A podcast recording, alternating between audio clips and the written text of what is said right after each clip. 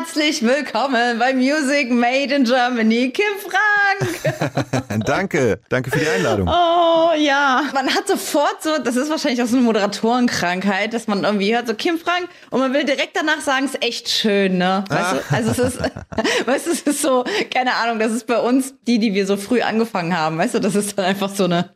Ja, Wortspiele so haben wir natürlich immer geliebt.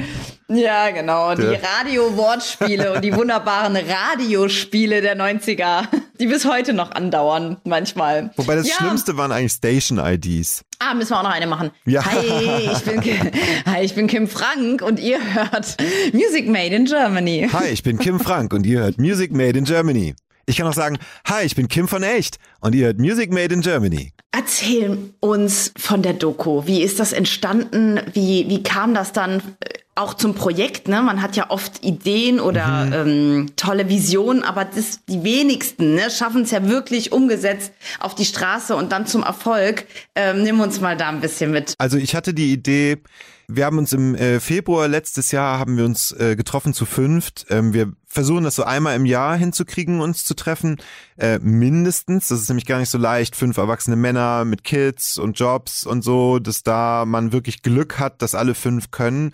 Äh, und wir haben so die Regel, wenn einer fehlt, dann machen wir es nicht. Also zu viert geht nicht, zu zweit geht immer, zu dritt auch, aber zu viert nicht nur zu fünft und da haben wir es geschafft, uns zu treffen und dann habe ich hier bei mir zu Hause ähm, für die Jungs gekocht und der Abend wurde sehr feucht, fröhlich und irgendwann kam so das Gespräch auf, ob es noch irgendwas gibt, was uns irgendwie fehlt ähm, an der gesamten Echtzeit.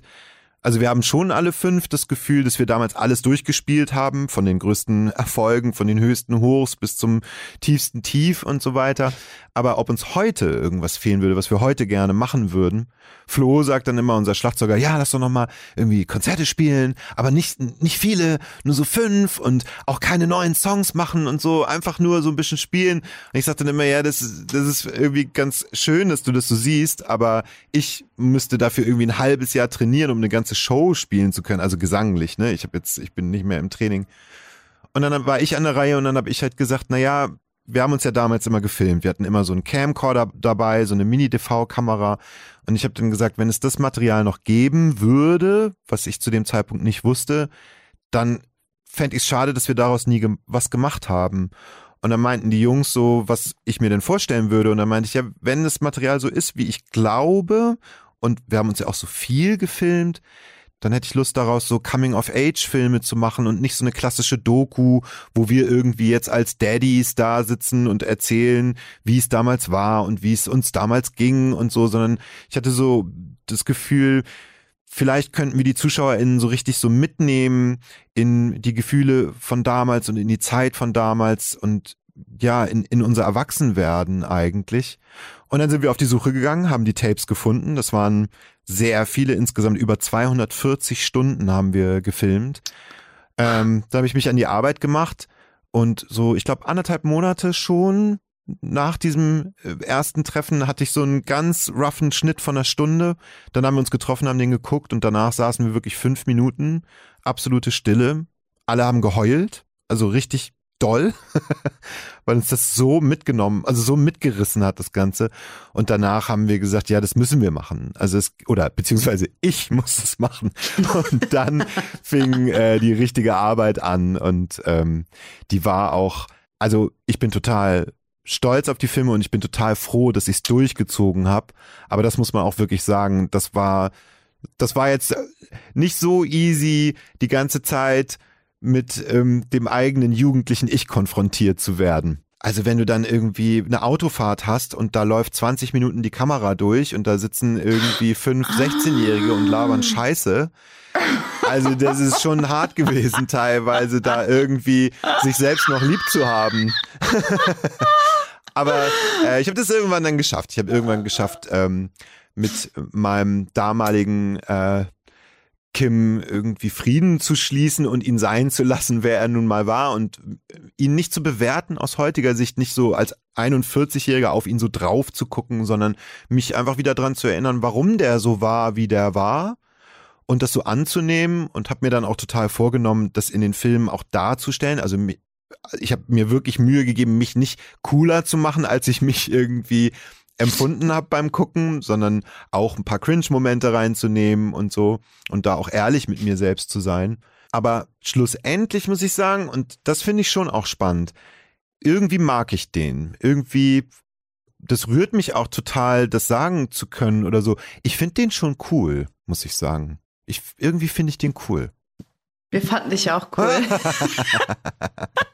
so eine schöne Idee und so viel Arbeit, Liebe, Fleiß und Mühe steckt da drin. Ja.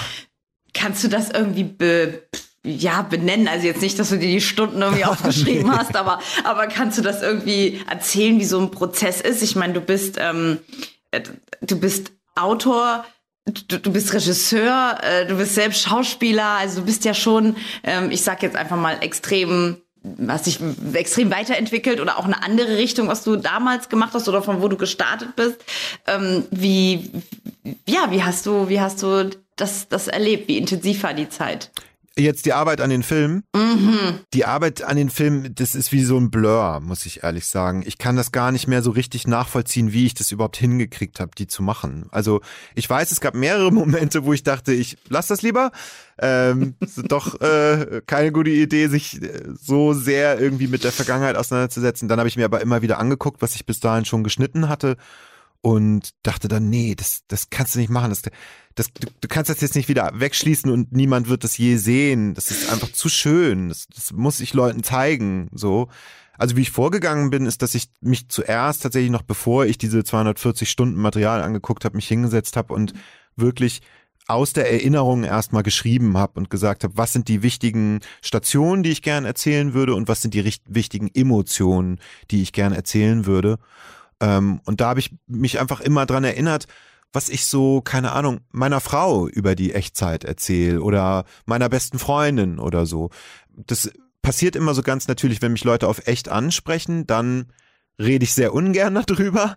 Und wenn es aber so aus dem mm. Gespräch kommt mit Leuten, die mir nahestehen, dann, dann gehe ich gern an, an Orte, die tiefer sind. Und so wollte ich auch diese Filme machen, als wäre das so ein, so ein Gespräch. Und dann habe ich das alles aufgeschrieben und dann habe ich angefangen zu sichten und habe dann letztendlich mhm. versucht, für diese Station und Emotionen die passenden Bilder zu finden. Genau. Und das, glaube ich, war eine ganz gute Entscheidung, das so rumzumachen, weil ansonsten, glaube ich, wäre ich komplett lost gegangen in diesen Stunden über Stunden äh, von Teenager-Blödeleien. Ja, du hast halt so viel Liebe kommt dir entgegen, aber ich habe einfach so viel äh, Zuvorkommnis irgendwie gespürt und alle haben sich so richtig gefreut. Also auf diesen, ich glaube auch, weil du, ähm, weil jeder von euch, vielleicht spürt man das auch in, in eurem Leben so angekommen ist, ne? Weil es mhm. nichts ist, was man irgendwie hinterherhängt, ne? Ja. Oder irgendwie was auf ähm, nochmal neu aufleben lassen will mhm. oder so, sondern es ist einfach jeder von euch ist in eurem Leben und Du gibst ähm, auch als äh, wahnsinnig toller Regisseur, dass du das selbst gemacht hast auch. Ich glaube, das ist auch so ein mhm. bisschen, weißt du, der Zauber da dran. Wer kann das schon? Kann ja normal keiner. Ja, es ist ein schöner Zufall, dass ich halt Regisseur und Cutter geworden bin und jetzt überhaupt die Fähigkeiten habe, ne? Ja, voll. Ne, normal lässt man das dann machen, ne? Ja. Oder, oder so, aber mhm. du machst es ja selbst und das ist, glaube ich, auch so ein bisschen, was die Magie jetzt daran ausmacht, dass, dass du, dass ich das für, für die ja, fürs Publikum, sage ich jetzt einfach mal, so mhm. anfühlt. So, oh, es hat er, ne, er für uns selbst gebastelt. Ist auch wirklich so, so war das auch gedacht. Ich musste mir am Anfang tatsächlich so hin und wieder von Leuten aus der Industrie, ne, aus der Filmindustrie anhören, ja, mhm. aber kannst du das denn überhaupt selber? Das Ach, ist dann ja gar nicht objektiv.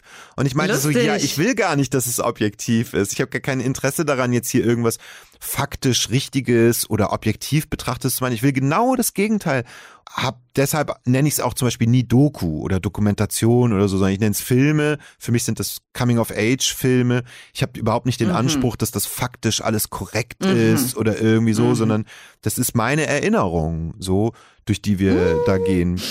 Und das hätte auch wirklich einfach niemand anders machen können, beziehungsweise ja. machen dürfen, weil wir hätten niemals zugelassen, dass irgendeine andere Person diese Tapes sieht. Da sind Sachen drauf, die nie, aber auch wirklich nie irgendwie jemand sehen darf. Das verstehe ich gut, das verstehe ich gut. Also Richtig bei euch sind die Sachen schlimme sicher. Sachen. Komm, die Jugend verzeiht alles. nee, also wir waren wirklich teilweise hart drauf. Also das muss ich wirklich sagen. Das hat in solchen Filmen zum Glück also nichts zu suchen und da sind ja trotzdem noch ein paar ja. Szenen von drin geblieben, aber ja, ey, sehr privat. Es ist schon sehr privat, aber das ging schon noch weiter. Ja. Oh, oh, oh, oh, oh. ähm, ja, dein, deine, deine letzten Jahre oder boah, Jahrzehnte, ich meine, du hast eine Hammerkarriere hingelegt. Ich habe es eben schon gesagt, als Autor, selbst als Schauspieler, Schauspieler, als Regisseur. Wenn du im Rückblick siehst, wie war das so für dich? Fühlt sich das so klar an? Also damals auch schon, wolltest du immer vielleicht selbst in die Richtung gehen? Wer hat dir den Weg geebnet? Hast du das alleine gemacht? Wie ist das irgendwie so gekommen? Wusstest du um deine Fähigkeiten? Äh, ja, also Fragen also, über Fragen. also Bock, Filmemacher zu werden, das ist tatsächlich äh, mit 16 oder so schon entstanden, äh, während echt, weil ich da mein erstes Musikvideo gemacht habe. Also für echt, da habe ich Regie gemacht bei Ford von mir. Und da hab, war ich total infiziert von. Dann habe ich noch ein paar mehr Videos gemacht nach der Echtzeit und auch, ich habe es dann ja nochmal, ich habe nochmal eine Zeit lang Solo-Musik äh, gemacht, weil mir das Musikmachen gefehlt hat, aber dann habe ich halt gemerkt, dass die, so Solo-Popstar sein, das bin ich nicht. Ich bin dann schon eher Bandmusiker und dann habe ich aufgehört mit Musik und dann habe ich mich natürlich gefragt, was mache ich jetzt? Und habe irgendwie den Wald vor lauter Bäumen nicht gesehen, weil keine Ahnung, die Bücher, die ich mir gekauft habe, waren immer über Filmtheorie, Schnitttechniken und Drehbuchschreiben und so. Aber ich wäre einfach, da war ich so 26, glaube ich, ich wäre nie drauf gekommen, dass ich jetzt einfach anfangen dürfte, überhaupt Filmemacher zu werden. So. Und dann dachte ich, ja, dann musst du es jetzt studieren. Und ich habe ein wahnsinnig schlechtes Abschlusszeugnis, weil wir ja von der Schule gegangen sind. Ähm, äh, mit, ich war 16 und äh, vorher aber schon ein halbes Jahr eigentlich auf Tour waren und die Noten einfach sowas von in den Keller rasselten. Dann dachte ich, ich müsste studieren und dann haben die mich abgelehnt, was letztendlich super lucky war, weil ich dann angefangen habe, Musikvideos zu drehen und da durfte ich wahnsinnig viel lernen. Und ich habe ja ganz, ganz viele Musikvideos gedreht für ja, ganz viele unterschiedliche KünstlerInnen, also Elif, äh, Udo Lindenberg, Ali Neumann, Mark Forster ganz viel, Andreas Burani und da dürfte ich ganz viel lernen und eine, eine tolle Karriere ähm, haben, die es mir dann aber auch möglich gemacht hat, parallel halt ähm, an Filmen zu arbeiten, wie meinem ersten Film Wach oder eben auch jetzt an, an diesem, äh, an diesen drei Filmen, ja. Was war dein erstes äh, Musikvideo, was du unter deiner Regie machen durftest? Für wen war das? Das war für echt. Äh, fort von mir. Oh, das war mein Lieblingslied. Ja. Wann wusstest du denn für dich alleine, ich glaube, ich bin echt gut? ah, das hat lang gedauert. Also da habe ich schon eine, eine ich habe schon viele Fehler gemacht und auch einige Kackvideos, aber zum Glück am Anfang wirklich sehr kleine Videos gemacht für, für tolle Indie-Künstler das waren 2000 Euro Budgets oder so. Da war es dann nicht so schlimm, wenn man mal einen Fehler gemacht hat, solange es am Ende ein Video gab, was sie veröffentlichen konnten, war alles gut. Da durfte ich total viel lernen. Und ähm, dann hatte ich ja halt das Glück, mehr Budgets zu bekommen und größere Ideen umsetzen zu können. Und ja, mittlerweile ist es so, dass ich so eine ganz große Ruhe und Sicherheit empfinde, was das Musikvideo machen angeht und dass es mir aber trotzdem immer noch total Spaß macht. Also ich bin wirklich jedes Jahr denke ich so, ah, vielleicht kommt jetzt das Jahr, wo ich keinen Bock mehr habe. Also ich habe über 140 Musikvideos gemacht, ne? Und irgendwie denke ich so, ah, jetzt ist es vielleicht vorbei und dann schickt mir Mark Forster aber wieder einen Song und sagt, fällt dir dazu was ein? Und mir fällt sofort was ein, keine Ahnung, ne? Und dann macht es mir total Spaß, das zu machen. Also es ist wirklich, mhm göttlicher Beruf sozusagen und ich bin total froh, dass mir die Musikvideos halt ermöglicht haben, dass ich nicht irgendwie in die Werbung gehen musste und mhm, mhm. Mac McDonalds cool aussehen lassen muss oder so, um meine Miete zu zahlen, sondern ich darf irgendwie schöne Musik bebildern. Das ist traumhaft. Hat man überhaupt noch eine Chance, so als vielleicht auch neuer Künstler oder neue Künstlerin, ähm, wenn man sich, wenn man ein Video von dir haben wollen würde, hat man überhaupt noch eine Chance darauf oder ist es nur, wenn der Forster schwierig um die leider. Ecke kommt? ja, ist ein bisschen schwierig leider. Das hat mhm. einfach mit Budgets zu tun. Mhm. Ich, meine Crew und ich arbeiten seit irgendwie 15 Jahren zusammen. ich habe einen gewissen Anspruch und so, da ist es super schwer, das für ein kleines Budget, was ein Newcomer meistens halt hat, zu machen. Hin und wieder mache ich das, wenn ich den Menschen halt total lieb. So, also für Ali Neumann habe ich mehrere Videos gemacht, weil die eine gute Freundin von mir ist und weil ich die total lieb hab. Ähm, und weil dann auch mein Team bereit ist, da irgendwie ne, mit anzupacken und so. Wie ist das mit, ähm, mit den Filmen, also die du, die du als Regisseur begleitest? Und wie ist das, wenn du selbst schauspielerst? Wie teilst du dir das irgendwie ein? Das ist ja doch sehr vielseitig, vielschichtig, was du machst, alles ähm, unter Ach dem Mantel der, der ich Kunst. eigentlich nur einen äh, Film für mhm. Leander Hausmann, NVA. Das hat total viel Spaß gemacht. Aber Ach, das war Hauptrolle hast du gehabt da, ne? Genau, da habe ich die Hauptrolle ja. gespielt. Aber da habe ich auch gemerkt, dass so das Spielen und das Drehen hat mir total Spaß gemacht, aber irgendwie auf Castings gehen und so, das war nicht so meins, muss ich ehrlich sagen. Das habe ich schnell wieder sein lassen. So die sich selbst so sich selbst, also ich, ich glaube, ich kann das nachvollziehen, die sich selbst so verkaufen oder sich selbst so darstellen so müssen. Anbieten Anbiedern müssen. auch, ne? So, mhm. das war irgendwie unangenehm. Ich habe ich habe die Castings auch konsequent, ich habe zwei oder drei gemacht und habe die verhauen und fand es auch selber nicht war keine schöne Erfahrung.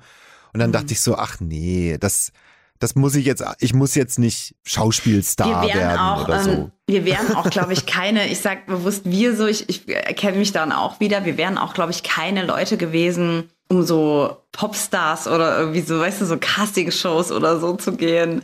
Ähm, das, Ach so, nee. Boah, nee, das Ich werde das öfter gemacht. mal gefragt, ob ich mir vorstellen könnte, irgendwie bei The Voice oder bei Sing meinen Song oder so mitzumachen oder ne, ja. ne, da irgendwie als Judge zu sein und so. Ja. Und ich denke immer so, nee, ich glaube, leider, da bin ich charakterlich nicht für gebaut. Ich bin super ehrlich und ich bin super kritisch und ich, ich glaube, ich könnte das nicht mit dieser Leichtigkeit nehmen, mit der man diese Shows irgendwie ja nehmen muss, damit sie entertaining sind. Ich glaube, ich wäre total das Arsch.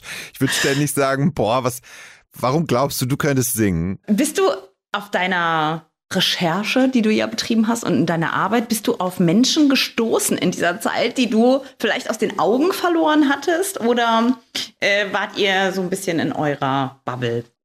Also was tatsächlich jetzt war, war, dass ich mal wieder mit Eni telefoniert habe, was total schön war. Oh, war schön, Eni von der Michael. Ja, es Super. war sofort so, als hätten wir vor einer Woche gesprochen.